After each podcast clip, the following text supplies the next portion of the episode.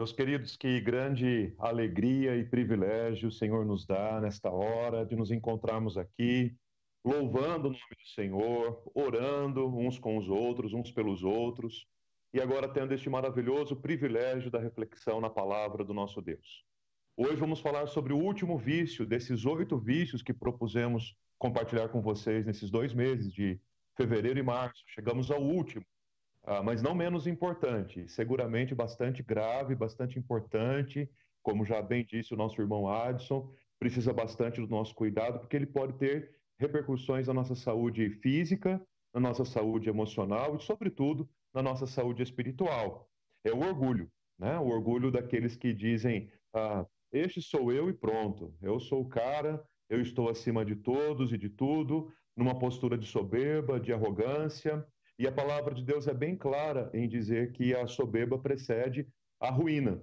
Então é algo para, para o qual nós precisamos de fato entender como um vício, encará-lo de frente, para que pela ação do Espírito de Deus na nossa vida possamos vencê-lo também no nome de Jesus. E quando chegamos ao final de uma série, você sabe, né? Próximo domingo começa uma nova série, e agora em abril uma série muito importante. Você sabe que o primeiro final de semana de abril é o da Páscoa. Inclusive, no final dessa transmissão, eu vou falar sobre a nossa programação de Páscoa. Aguarde aí para você acompanhar. E vamos iniciar uma nova série cujo nome é O Jesus que eu nunca conheci. Claro que o foco, a ênfase estará toda na pessoa, no nome, na glória do nosso Senhor e Salvador Jesus Cristo. Quem ele era, por que ele veio e o que ele deixou para trás para dar a sua vida em nosso favor. Então, um tema maravilhoso, e a cada domingo nós vamos compartilhar sobre Jesus. É aquela oportunidade que você ah, espera tanto de compartilhar os links com algum amigo a quem você quer apresentar Jesus. A hora é esta, abril, e nada melhor do que fazermos isso nesse mês da, da Páscoa, a celebração da ressurreição e da vida de Jesus, tá bom? Então, a partir do próximo domingo, não perca, contamos com a sua participação também. Então, o tema de hoje, que nós vamos encerrar esta série de mensagens, é, é este. Este sou eu, tratando a respeito do orgulho. Há um, um autor bastante conhecido, chamado C.S. Lewis, que viveu entre 1898 a 1963, que ele faz uma afirmação bastante interessante a respeito do orgulho. Ele diz que o orgulho é o supremo mal é o mais completo estado mental oposto a Deus que existe. Veja que profundidade, que interessante é o que Lewis diz. O orgulho é o supremo mal, é o mais completo estado mental oposto a Deus que existe. Outros autores, na mesma linha de Lewis, como por exemplo Os Guinness, diz que o orgulho, de alguma forma, ele é, é ele quem starta os outros vícios da alma, é ele quem dá origem a outros pecados também. E o seu prejuízo é muito grande. Alguns outros autores chamam, inclusive, o orgulho do pecado luciferiano, ou seja, o pecado de, de Lúcifer, né? que por conta do orgulho do seu coração quis ser como, como Deus. Portanto, o orgulho é algo que tem uma, um poder de devastar a nossa vida, de nos afastar do Senhor, de nos afastar uns dos outros e de nos fazer acreditar que nós somos melhores e superiores do que os outros. Como hoje é a última mensagem da série, quero relembrar a você uma tabelinha, um quadro que nós apresentamos lá no início, onde os oito vícios do coração humano foram divididos em três classificações. Primeiro, na parte dos desejos, quando nós tratamos a gula, a luxúria, a cobiça. A segunda parte, a parte das emoções, quando nós tratamos a tristeza, a ira e a assídia. E agora, por último, a parte final, que é a parte espiritual, que, portanto, tem ligação direta e afeta diretamente a parte dos desejos e das emoções, que é a vaidade e o orgulho. Inclusive, vaidade e orgulho quase que se confundem algumas vezes. Né? Alguns dizem que o orgulho é a vaidade potencializada, o orgulho é a arrogância, o orgulho é a soberba, ou seja, a vaidade diz respeito ao que queremos que as pessoas pensem de nós. E o orgulho é opinião ah, exacerbada, exagerada que nós temos a respeito de nós mesmos. E todas as vezes que nós lemos a palavra de Deus a respeito deste tema, não há um, não há um meio termo, não há algum texto das Escrituras que harmonize a nossa comunhão com Deus com o orgulho, com a arrogância. Muito pelo contrário. são verdades completamente distintas e diametralmente opostas. Por exemplo, toda a relação que a Bíblia faz a respeito da soberba e do orgulho está diretamente ligada à tolice. Se por um lado o sábio tem um coração humilde e um coração reto diante do Senhor, o orgulhoso, o soberbo, ele é considerado nas escrituras como um grande tolo. Vejam, por exemplo, em Provérbios capítulo 13, versículo 20, o que a palavra de Deus nos diz. Quem anda com os sábios será sábio, mas o companheiro dos tolos acabará mal. Então, se você quer ter um coração sábio diante do Senhor, é, eu e você precisamos trilhar os caminhos da humildade, aprender com Jesus. Porém, se o nosso coração for tomado pela soberba, for tomado pela arrogância, for, for tomado pelo vício do orgulho, aí sim nós estamos agindo como tolos. E como disse o Adson, talvez a gente nem perceba. E quando a gente vai dar conta disso, a gente já agiu com muita tolice, já entristeceu muita gente, afastou as pessoas de nós e, e seguramente erramos e pecamos diante de Deus também. Quero chamar tua atenção para um texto do apóstolo Paulo, em Romanos capítulo 12, versículo 16. Um texto muito importante que fala poderosamente ao nosso coração. Um texto bem simples, apenas um versículo que vai dar base para a nossa reflexão desta hora. Diz assim a palavra do Senhor: Tenham o mesmo modo de pensar de uns para com os outros. O mesmo modo de pensar de uns para com os outros. Em vez de serem orgulhosos, sejam solidários com os humildes. Sejam empáticos, tenham o mesmo procedimento que os humildes. Não sejam sábios aos seus próprios olhos. Orgulho é nada mais do que isso. Orgulho é ser sábio aos nossos próprios olhos. Paulo está dizendo: sejam como os humildes, não sejam como os orgulhosos. Caminhem, habitem com os humildes. Não sejam sábios aos seus próprios olhos. E aí, se você está com a sua Bíblia aberta aí na sua casa, você poderá olhar em Romanos capítulo 12, você vai perceber que Paulo está numa dinâmica bem interessante da sua carta. Primeiro, porque o capítulo 12 praticamente inaugura a conclusão da carta de Paulo aos Romanos.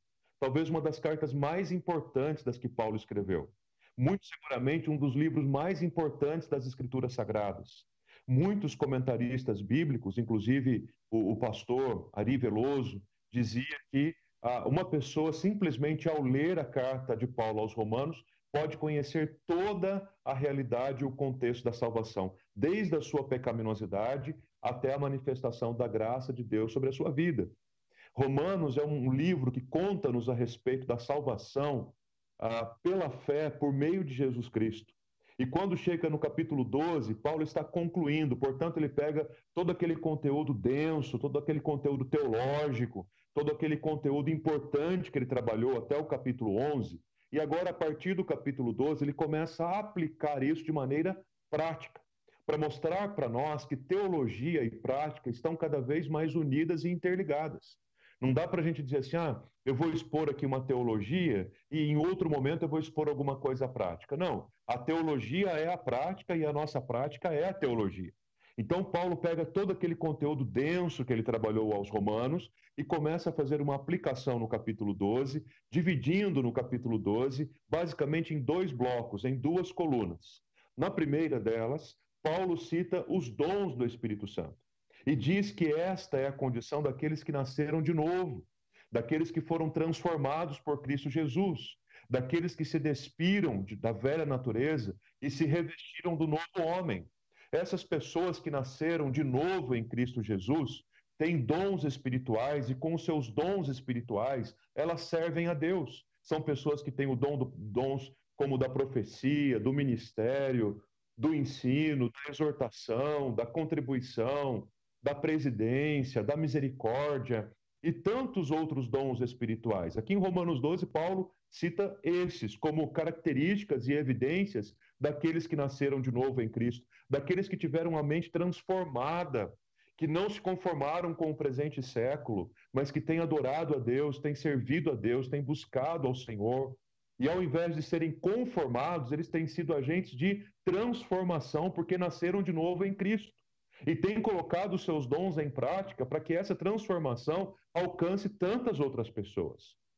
Depois de ter trabalhado e ensinado a respeito dos dons espirituais, Aí ele começa a dizer que aqueles que nasceram de novo em Cristo, que foram transformados, eles têm também virtudes, eles têm também qualidades, eles têm também características de vida que especificam e determinam claramente como é a vida daquele que nasceu de novo em Jesus. Aqueles que nasceram de novo em Jesus, segundo Paulo em Romanos capítulo 12, vivem um amor sem hipocrisia, um amor não, não hipócrita. Aqueles que nasceram de novo são apegados ao bem de todo o coração. Aqueles que nasceram de, de novo em Cristo, ao invés de se considerarem superiores aos outros, eles preferem o outro em honra. Aqueles que nasceram de novo não vivem na frieza da carne, mas vivem no fervor do Espírito Santo. Aqueles que nasceram de novo têm uma alegria tremenda, não no homem, não na ciência, não na vida, mas na esperança que Deus dá. Aqueles que nasceram de novo enfrentam a tribulação com paciência. Aqueles que nasceram de novo têm uma grande necessidade no coração de ajudar e abençoar os santos. E aí, quando vai chegando no finalzinho da lista de virtudes, ele diz que aqueles que nasceram de novo em Cristo Jesus são pessoas marcadas pela humildade e não caracterizadas pelo orgulho. Que texto importante, que texto maravilhoso. Vamos aplicar tudo que a gente sabe sobre a nossa teologia? Vamos, de duas formas: colocando os nossos dons em ação e praticando as virtudes que são recomendadas. Olhando para esta tela agora, para essas duas colunas, principalmente para a coluna da direita, a coluna das virtudes. Olhando para elas, você se caracteriza como um discípulo de Jesus? É assim que você tem procurado viver? Pense nisso, reflita um pouco sobre isso. Romanos capítulo 12 é o marco do fim dessa epístola. E, portanto, meus queridos, toda a aplicação, todo o ensino que ele traz na carta aos Romanos pode ser plenamente aplicável nas nossas vidas. Mas ele diz que isso não começa nas nossas mãos, na nossa maneira de agir. Ele, não, ele diz que isso não começa também pela velocidade dos nossos passos. Ele diz também que isso não começa nas emoções do nosso coração. O texto é bem claro em Romanos capítulo 16 para dizer que isso começa aqui, ó, nos nossos pensamentos. Diz a palavra de Deus: tenham o mesmo modo de pensar de uns para com os outros.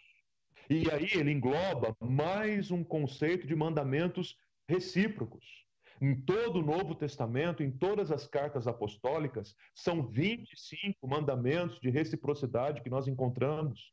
E aqui no texto nós encontramos mais um deles, quando diz que nós devemos ter o mesmo pensamento, a mesma maneira de pensar, ou seja, não se considerando superior aos outros, e isso deve ser relacional, de uns para com os outros. E é interessante pensarmos sobre isso, meus irmãos, porque a maneira como nós pensamos determina claramente a nossa maneira de viver. Ou seja, pensamentos santificados vão combater o orgulho e vão nos aproximar e associar com aquilo que é humilde.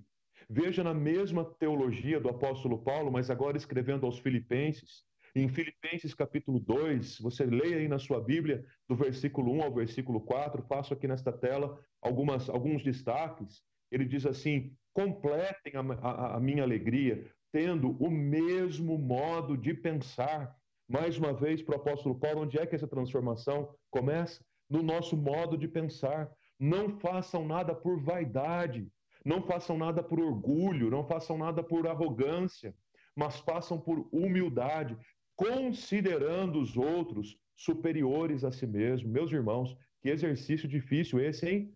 A gente naturalmente tem a mania de, de pecaminosa de nos considerarmos superiores aos outros, mas de repente olhar para o outro e considerá-lo superior a mim mesmo, que grande desafio para minha fé, para minha vida com Jesus.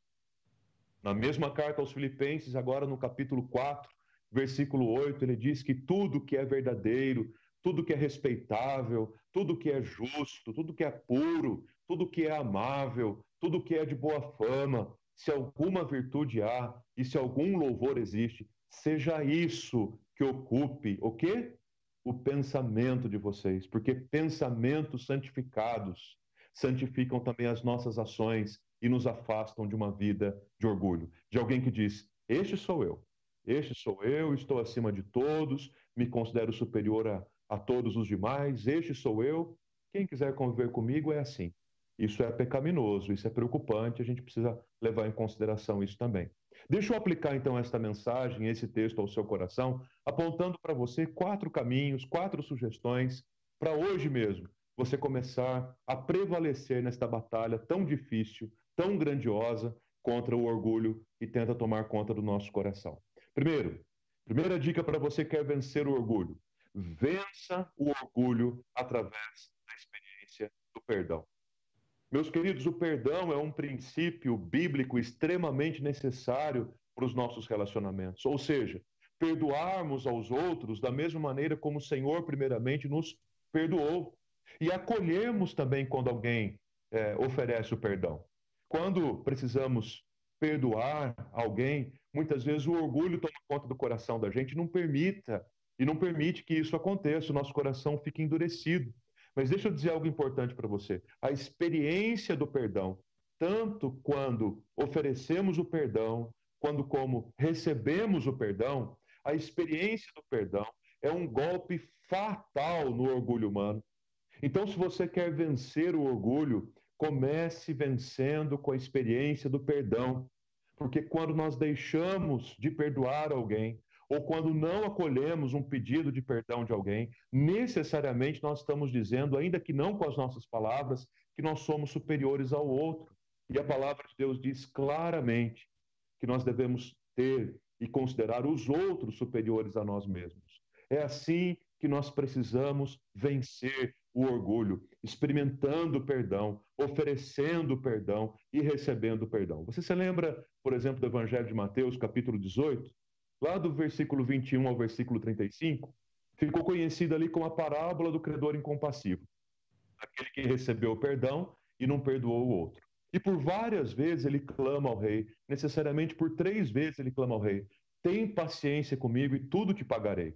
Em outras palavras, ele está dizendo, ele não está pedindo perdão pela dívida. Ele está numa postura orgulhosa, egoísta, de dizer: fique tranquilo que eu vou pagar, o que eu disse eu vou honrar, esse sou eu, não se preocupe comigo, que eu vou pagar o que eu devo a você, eu vou pagar. Mas ele não teve a coragem de pedir é, perdão pela sua dívida, que era praticamente impagável. A dívida que temos diante do Senhor é impagável. Se ela não fosse paga por, pelo Senhor Jesus Cristo, morrendo na cruz e dando a vida por nós, nós jamais teríamos condições de pagá-la. Portanto, se assim fomos perdoados, perdoemos também uns aos outros, porque o perdão é fatal, um golpe fatal no, é, é, no grande e endurecido orgulho humano. Segunda dica que eu quero dar para você: vença o orgulho atribuindo a glória de todas as coisas que acontecem na sua vida àquele a quem a glória deve ser atribuída, a Deus. Veja o que diz, por exemplo, no livro do profeta Isaías, capítulo 48, no finalzinho do versículo 11. A palavra de Deus diz assim: Eu não darei mais ou melhor, eu não darei a mais ninguém a minha glória. Numa outra versão, eu não dividirei a minha glória com ninguém. Aquilo que eu tenho feito, aquilo da maneira como eu tenho agido, a maneira como eu tenho revelado o meu poder, é para que a glória seja dada a mim, diz o Senhor. E meus queridos, como gostamos de uma glória própria, hein? Como gostamos de dizer que nós fizemos as coisas, que nós realizamos, que nós somos bons. Como gostamos de atribuir a nós a nossa própria biografia, as glórias da nossa vida. Meus queridos, vamos olhar para o Senhor e reconhecer que tudo vem dele, tudo provém das mãos poderosas do nosso Deus. Todas as coisas são para a glória do Senhor. Se você venceu, se você teve bom êxito no seu trabalho, se você tem uma vida acadêmica brilhante, se na sua família as coisas vão bem, se a sua vida financeira está bem, se tudo está bem, se as coisas deram certo para você, se naquela decisão que você tomou ou naquela palavra que você deu, as coisas se abriram e caminharam bem, glória a Deus por isso. Mas dê a glória a quem é devida. A glória pertence ao Senhor. Quando a gente dá a glória a Deus, nós estamos esvaziando o orgulho do nosso coração humano e pecaminoso. Quero convidar você a dizer as mesmas palavras do salmista, do salmista no Salmo 115. Não a nós, Senhor, não a nós, mas ao teu nome da glória. Ah, se nós pudéssemos dizer isso pelo menos uma vez por dia, queridos. Ah, se nós pudéssemos pelo menos uma vez por dia fazer esse exercício de fé, dizendo ao Senhor: não a nós, Senhor, não a nós, mas ao teu nome da glória. Terceira dica para você vencer o orgulho: vença o orgulho gloriando-se naquilo que vale a pena. Então nós já entregamos a Deus a glória que lhe é devida. Agora, então, vamos celebrar aquilo que Deus tem dado a nós e a glória pertence a Ele. Mas vamos celebrar aquilo que vale a pena. Vejam que no livro do profeta Jeremias, capítulo 9, versículos 23 e 24, o profeta nos dá uma dica clara a respeito daquilo que vale a pena. Ele diz assim: Não glorie o sábio na sua sabedoria. Quantas pessoas hoje tomadas de orgulho por conta da sabedoria que tem? Não se glorie o forte na sua força. Quantas pessoas hoje tomadas de orgulho porque se consideram mais fortes do que outras? Não se glorie o rico na sua riqueza. Ah, então, com relação à riqueza, nem, nem se diga.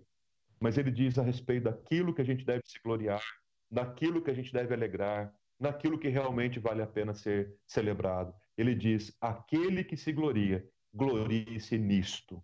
E aí a palavra é bem clara, o texto é bem assertivo, para não deixar nenhuma dúvida Nenhuma dúvida para mim e para você. Quem se gloriar, glorie-se nisso, em me conhecer e saber que eu sou o Senhor. Então, se tem alguma razão pela qual você vai se gloriar, glorie-se por conhecer o Senhor. Glorie-se por conhecer a palavra. Glorie-se por uma vida de oração poderosa. Glorie-se por um testemunho humilde. Glorie-se por uma vida que depende única e exclusivamente de Deus. E por fim, a minha quarta dica para você vencer o orgulho Vença o orgulho, imitando a vida mansa e humilde que o nosso Senhor e Salvador Jesus Cristo teve. Tem vários textos do Evangelho que ensinam a respeito da humildade de Jesus e como que a gente deve imitá-lo na sua humildade e mansidão. Mas eu quero mencionar dois para vocês. O primeiro deles no Evangelho de Mateus, capítulo 11, de 28, 28 a 30. É, pensei algumas palavras ali quando Jesus diz: Aprendei de mim, porque sou manso e humilde. Então, Jesus está nos convidando a aprender dele exclusivamente na sua mansidão e na sua humildade. Que maravilha! E o segundo texto que chama bastante minha atenção é o Evangelho de João, capítulo 13, do versículo 31 ao versículo 35, quando Jesus fala a respeito do grande mandamento, quando ele resume, quando ele simplifica os mandamentos, ele diz assim: Um novo mandamento vos dou, que vos ameis, assim como eu vos amei. Meus queridos, que coisa maravilhosa. E lembrem-se ainda que o Evangelho de João, capítulo 13, está é aquele momento em que Jesus lava os pés dos próprios discípulos. Portanto, uma atitude de profunda mansidão e de humildade. Agora, notem, por que, que ele chama aqui de novo mandamento? Porque uma, o, o mandamento antigo dizia assim: amem a Deus sobre todas as coisas e amem ao próximo como a si mesmos. Mas não é isso que Jesus está dizendo aqui. Jesus está dizendo: amem a Deus sobre todas as coisas e amem o próximo como eu vos amei. Tem diferença? É claro, tem uma diferença abismal. No mandamento, nós somos convidados a amar o próximo como amamos a nós mesmos. No novo mandamento, nós somos convidados a amar o próximo como o Senhor Jesus nos amou. E sabemos bem como ele nos amou. Ele nos amou dando a vida em nosso favor. Então, vença o orgulho imitando a vida humilde de Jesus, com toda mansidão, com toda humildade, lavando os pés uns dos outros, se necessário for. Gálatas capítulo 2, versículos 19 e 20. Uma declaração estonteante que o apóstolo Paulo faz sobre o fato de morrermos para nós mesmos. E vencer o orgulho, gente, nada mais é do que isso, morrer para nós mesmos.